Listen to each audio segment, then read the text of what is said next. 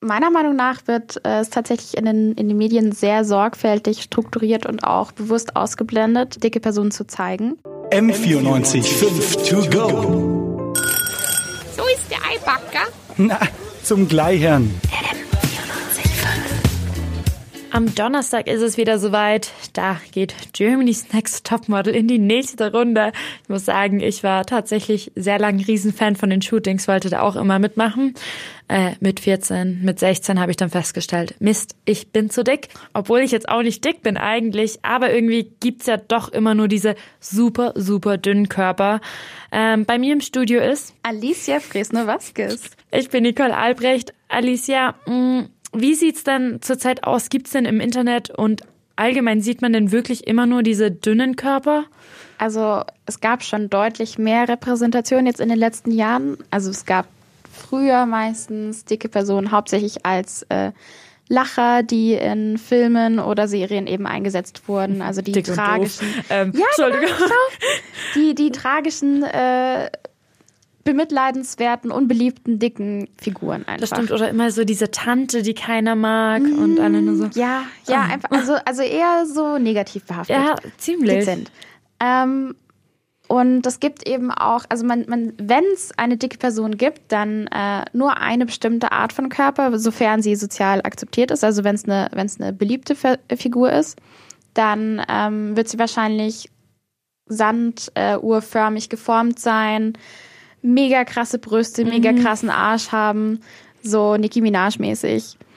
Also auch wenn ich weiß jetzt nicht, ob Nicki Minaj so krass äh, plus size ist, aber auf jeden Fall ist sie halt keine keine ja, 36. Also sie hat keine 60 90 60 äh 90 60 90 so rum. also es gibt auch irgendwie nur so ein paar verschiedene Körpertypen beziehungsweise eigentlich eben hauptsächlich diesen diesen dünn anmutenden Körper oder dünnesken Körper sozusagen und ähm, man kann, man, man sieht do selten Doppelkins, ähm, kaum dicke Arme oder Waden und ähm, eben Figuren, die anders als äh, dieses typische Hourglass-Phänomen äh, sind. So. Welche Auswirkungen hat denn das Ganze auf Social Media? Ähm, also Meiner Meinung nach wird äh, es tatsächlich in den, in den Medien sehr sorgfältig strukturiert und auch bewusst ausgeblendet, ähm, dicke Personen zu zeigen. Also zum Beispiel bannt äh, TikTok tatsächlich dicke Menschen von der Startseite und dann Nein. auch letztendlich von TikTok weg. Okay, und ähm, das wird einfach dann gefiltert oder? Ja, es gibt da Moderatoren, die sich da ähm, drum kümmern, die ähm, filtern auch queere und, und äh, behinderte Menschen raus. Okay, das, das hatte ich tatsächlich nicht erwartet. Doch, deswegen ist es so kritisch. Aber es ist ein anderes Thema. Ähm, definitiv ist ein zu großes Fass, das man jetzt äh, nicht aufmachen kann. Ähm, aber es gibt natürlich auch äh, andere, ähm, auch positiv behaftete Repräsentationen, zum Beispiel auf YouTube ganz viel. Im BuzzFeed äh, gibt es zum Beispiel Jasmine, die äh, super krass selbstbewusst ist, mega guten Modegeschmack hat und einfach sehr, sehr zufrieden mit ihrem Körper ist und sehr eine starke, also eine sehr starke Frau ist und äh, sehr ikonisch. Das stimmt. Was mir tatsächlich auch aufgefallen ist, wenn man jetzt Interviews oder so mit Models anhört oder anschaut, sind oft die Plus-Size-Models viel selbstbewusster als diese dürren, ich knechte mich dünn zu sein Models. Ähm, mhm. Da merkt man schon einen sehr, sehr großen Unterschied. Was halt da im Gegensatz mega schade ist, dass eben so viel Fettshaming auch in den Kommentaren dann bei sowas betrieben wird. Wenn es dann ist, äh, du bist so fett, das ist hässlich oder so, dünner zu sein wäre besser. Äh, da gibt's ja ganz, ganz viel in allen möglichen Formaten. Ja, das grenzt auch teilweise echt an, an Übergriffigkeit, ähm, weil man halt ganz stark in das Leben dieser Person eingreifen möchte, als Hater sozusagen, und denen vorschreiben möchte, wie sie, wie sie zu leben haben oder wie ihre Gesundheit auszusehen hat. Dabei, äh, und ähm, so ein typisches Argument dabei ist halt meistens, dass man sagt, öh, dein BMI ist voll scheiße. ähm, dabei ist der BMI eigentlich auch jetzt nicht so optimal als Maßeinheit, ja. sondern nur so eine grobe ähm, Orientierung, Orientierung weil es halt äh, zum Beispiel ähm, Knochendichte oder ähm, Fettanteil oder halt ähm, Genetik überhaupt nicht ähm, mit einbezieht und dann einfach sehr viel außer, außen vor gelassen wird. Das heißt, es ist gar nicht valide, das irgendwie nicht das als, als Argument zu bringen. Ja, ich meine, jeder hat ja auch irgendwie eine andere Konstitution, wodurch auch die Körperform bedingt ist. Ich meine, man kann das ja nicht unbedingt bestimmen und gut, was tatsächlich so ist, wenn man jetzt stark übergewichtig ist, kann es natürlich gesundheitliche Folgen haben.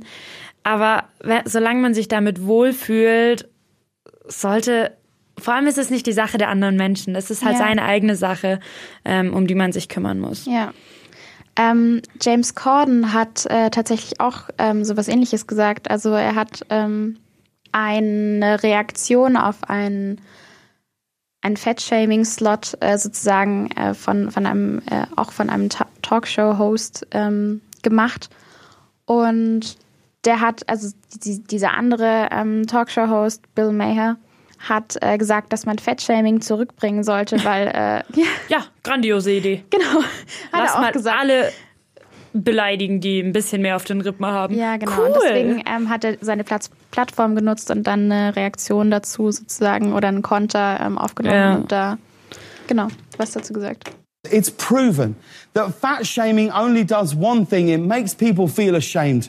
And shame leads to depression, anxiety, and self destructive behavior. Self destructive behavior like overeating. Also letztendlich, Fettshaming bringt halt einfach auch nichts. Nur Negativität. Ja. Also wer denkt, dass, dass man mit einem Kommentar irgendwas verändern kann bei diesen Menschen, äh, ist halt komplett falsch einfach dabei. Es geht auf gar keinen Fall. Du machst halt so viel kaputt.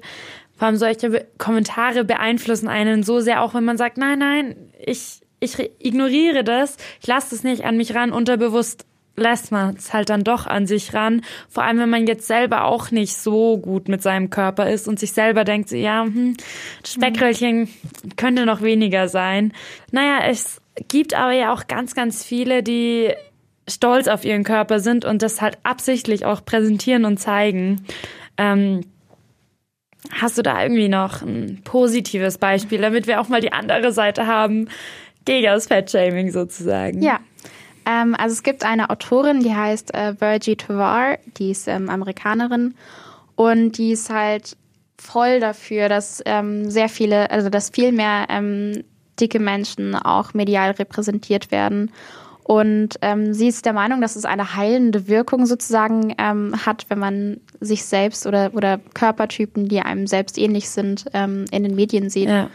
Ähm, da gibt es zum Beispiel ähm, die Fat Positive ähm, oder die Fat Positivity beziehungsweise die ähm, positive dicke Repräsentation. Okay. Und äh, das ermutigt sozusagen und bestärkt alle Umstände des Dickseins ähm, und ähm, also das halt ohne, dass sie fanatisch sind und, und ordnet ähm, Dicksein sozusagen Schönheit und Stärke zu und feiert das Dicksein als einzigartige Eigenschaft, anstelle es ähm, ja sozusagen äh, zu entwaffnen und, und ähm, zu einem Frevel zu machen sozusagen. Okay, und wenn es jetzt schon Fett positiv gibt, gibt es wahrscheinlich auch Fett neg negativ, oder? Also die negative Seite davon. Ja. Wie schaut die dann aus? Also ähm, Dicksein wird ja auch oft als missglückter Versuch des Dünnseins sozusagen dargestellt. So, okay. wenn du es halt nicht schaffst, äh, dünn zu sein, dann bist du halt dick. Ja. Und ähm, das beschreibt das Dicksein ausnahmslos als äh, psychische oder körperliche Krankheit ähm, und als unattraktiv, geistig oder körperlich benachteiligt. Also es ist halt okay, wow. richtig heftig. Ähm, James Corden kann davon auch ein Lied singen und äh, ja. Hören wir uns mal das Lied an, würde ich sagen. Now there's a common and insulting misconception that fat people are stupid and lazy, and we're not. Right? We, we get it. We know. We know that being overweight isn't good for us. And I've struggled my entire life trying to manage my weight, and I suck at it, right? I've had good days and bad months.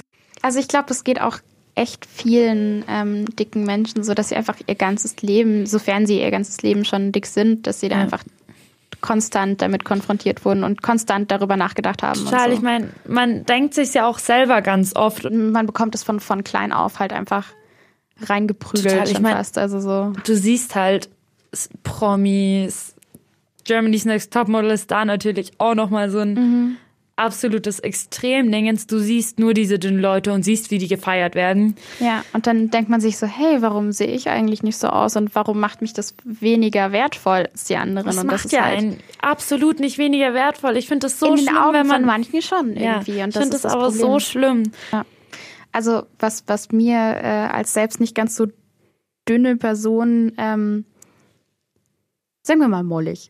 ähm, ja, ich, es ist halt, man, man, man, man, läuft immer so um den heißen Brei rum, Ja. wenn man, wenn man über dicke Menschen redet, weil man das irgendwie auch schon, allein die Wörter sind total negativ behaftet. Natürlich. Ich meine, Ähm, kein Wort davon ist jetzt so, yay. Ja, und, und, und selbst werden. mollig ist halt dann auch wieder so verniedlichend und das ist auch irgendwie so ein bisschen entwertend und das ist einfach, es ist eine, eine ziemlich äh, schwierige Sache. Deswegen ähm, ist halt auch der Begriff Fat Representation so wichtig, weil man sozusagen ähm, diesen Begriff sozusagen für sich mit, mit Stolz wieder behaftet und sowas. Und ähm, genau, also für mich hat es am meisten geholfen, so fake it till you make it. Mhm. Tatsächlich ist es, ist es echt erstaunlich hilfreich, dass ich sage, hey, ich bin schön und irgendwann glaube ich's. Ja. Und, und es funktioniert ausgesprochen gut irgendwie, überraschenderweise. Ich meine, man darf einen kritischen Blick zu sich selbst ha haben, aber so ein bisschen Selbstbewusstsein oder ein bisschen mehr Selbstbewusstsein ist auf jeden Fall wichtig, dass du Ja. einfach dir selbst sagst, hey, ich bin für mich gut genug, scheiß drauf, was die anderen sagen. Ja, und wer, wer eben nicht so, wer es nicht so sieht, dann hat Fake die it till you make it. Ja, ja, ja. Aber wenn, wenn man, wenn man von jemand anderem als nicht wertvoll beachtet wird, dann, oder erachtet wird, dann hat die Person halt offensichtlich auch nicht deine Aufmerksamkeit verdient. M94 5 to go.